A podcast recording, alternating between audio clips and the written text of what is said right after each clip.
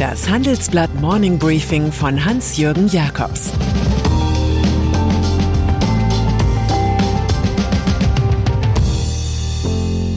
Guten Morgen allerseits. Heute ist Donnerstag, der 16. September. Und das sind unsere Themen. Laschet und Scholz im Wirtschaftsduell. Gefährliche Einsichten aus der Deutschen Bank. Die brüderliche Lösung von Tengelmann. Nach einer kurzen Unterbrechung geht es gleich weiter. Bleiben Sie dran. ChatGPT und andere Technologien verändern unsere Arbeitswelt rasant. Bei der Veranstaltung Work in Progress diskutieren wir in der Handelsblatt Media Group die Zukunft des Arbeitsmarktes, HR-Trends, KI, mentale Gesundheit und neue Leadership-Perspektiven.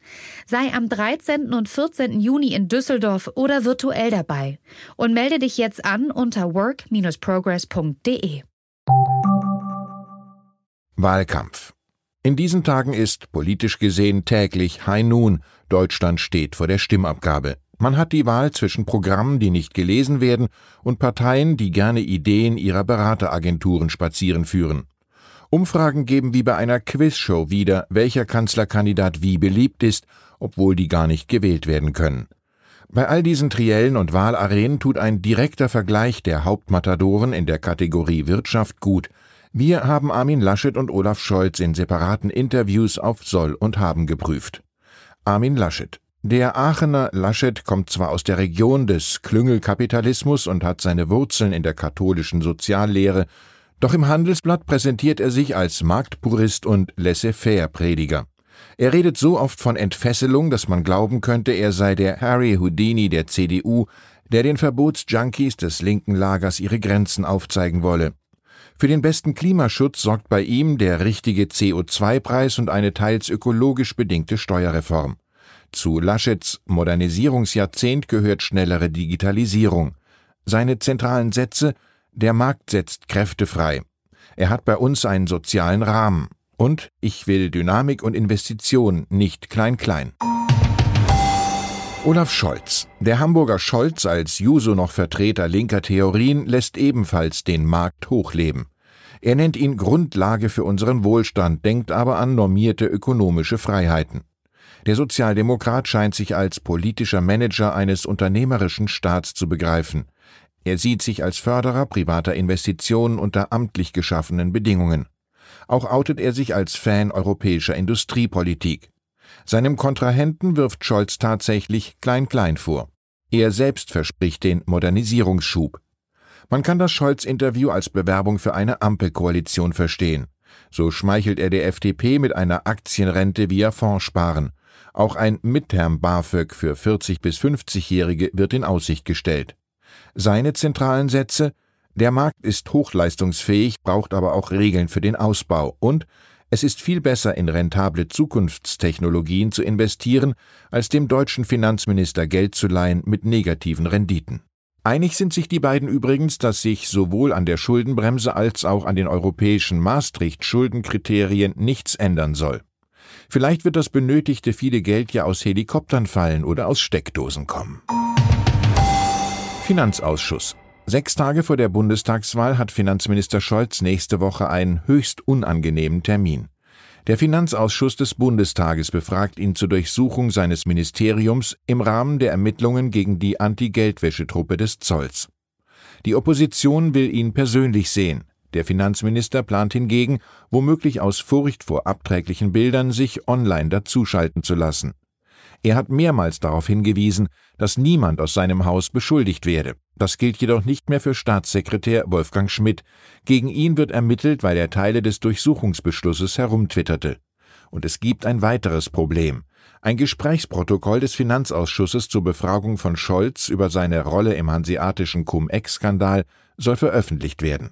Im Raum steht, dass Scholz 2016 als Hamburger Bürgermeister geholfen haben soll, eine drohende Rückforderung des Hamburger Finanzamtes an die Warburg Bank über 47 Millionen Euro zu verhindern. Großbritannien. Es gibt noch Außenminister, die wegen des chaotischen Abzugs des Westens aus Afghanistan den Job verlieren. So geschieht es in Großbritannien. Dominic Raab, der während des Taliban-Siegeszugs einfach im Urlaub auf Kreta blieb, tauscht sein altes Amt mit dem neuen Posten eines Justizministers. Nachfolgerin wird die bisherige Handelsministerin Liz Truss. Premier Boris Johnson entließ außerdem die Minister für Justiz, Wohnen und Bildung. Mit der radikalen Neuformation will er aus einem Umfragetief kommen. Das hat auch mit Lieferengpässen und leeren Supermarktregalen zu tun. Infolge des Brexits fehlen viele ausländische Arbeiter sowie 100.000 Lkw-Fahrer. Vielleicht dachte Johnson bei seinem Shake-up ja an Oscar Wilde. Versuchungen sollte man nachgeben. Wer weiß, ob sie wiederkommen. Weconomy Größter historischer Erfolg des Start-up-Wettbewerbs Weconomy war es 2007, die heute sehr bekannte Tübinger Firma CureVac ausgezeichnet zu haben. Auch in der Riege der in diesem Jahr gekürten zehn Jungunternehmen finden sich wieder zukunftsträchtige Lösungen. So würdigt die Initiative, die vom Handelsblatt unterstützt wird, die Firma Alpas. Sie findet mittels künstlicher Intelligenz weltweit für Industriefirmen die besten Lieferanten. Das Start-up Nomitri wiederum ermöglicht im Supermarkt über eine App bequemes digitalisiertes Einkaufen. Zu den Gewinnern zählt auch Christina Mauer, die mit ihrem Start-up Einwert die Bewertung von Immobilien revolutionieren will, oder Luisa Buinhas von Vioma. Hier sollen Sensoren den stark vermehrten Weltraumschrott identifizieren, um Satellitenschäden zu vermeiden. Noch stehen nur in 15 Prozent der deutschen Start-ups Frauen in der Führung. Bei Weconomy aber traten viele weibliche CEOs auf. Das lag am Wettbewerbsmotto Female Focus. BaFin. Von wem stammt wohl folgende Aussage? Es gibt wohl leider kaum eine Finanzaufsicht in den Industrieländern weltweit, unter deren Augen in den letzten 15 Jahren derart viele Finanzskandale stattgefunden haben und bei denen die Finanzaufsicht insgesamt ein so schlechtes, ja teilweise dysfunktionales Bild abgegeben hat, wie die Deutsche Bundesanstalt für Finanzdienstleistungsaufsicht BaFin. Der Autor weiter, die Neuausrichtung der BaFin nach dem Wirecard-Skandal sei tatsächlich mehr als überfällig gewesen. Wer ist es, der hier seiner Wut Luft machte? War es Fabio De Masi von der Partei Die Linke oder der Autor eines Buches über die Wirecard-Pleite? Nein, hier schreibt doch tatsächlich ein Experte von Deutsche Bank Research. Der Finanzplatz Deutschland verharre seit vielen Jahren strukturell im Dornröschenschlaf, giftet er, und befand, die Liste der Defizite und Fehlschläge sei sehr lang, ein absolutes Armutszeugnis. Der Deutschen Bank ging das zu weit, nur kurz nach Veröffentlichung nahm sie die Philippika wieder von ihrer Webseite. Die Studie spiegele allein Ansichten des Autors wider, sagte ein Sprecher. Diese werden weder von der Deutschen Bank geteilt, noch wurden sie von der Führung von Deutsche Bank Research autorisiert. Okay, aber ganz unwahr sind sie trotzdem nicht. Tengelmann. Und dann ist da noch das Familienunternehmen Tengelmann, in dem sich nach dem amtlich erklärten Tod des Ex-CEO Karl Erivan Haub seine beiden Brüder nun auf eine neue Aufteilung geeinigt haben. Sie sieht vor, dass der jetzige Chef Christian Haupt weiterhin operativ wirkt. Sein Bruder Georg Haupt hingegen wird sich in den USA auch um den Immobilienbesitz kümmern. In den Beirat rückt Lifestyle-Experte Pier Paolo Rigi ein, Vorstandschef von Karl Lagerfeld. Er ersetzt hier Karl Thomas Epping, den Vertreter der Familie von Karl Erivan Haupt. Neuer Firmensitz von Tengelmann ist nicht mehr Mülheim an der Ruhr, sondern München an der Isar. Christian Haupt lebt hier.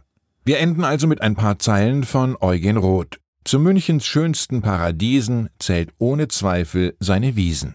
Ich wünsche Ihnen einen schönen Tag, egal in welchem Paradies Sie auch immer gerade sind. Es grüßt Sie herzlich Ihr Hans-Jürgen Jakobs.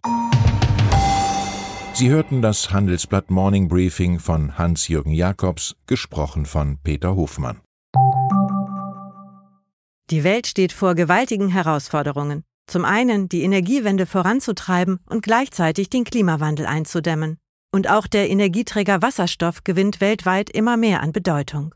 Doch wie geht es weiter?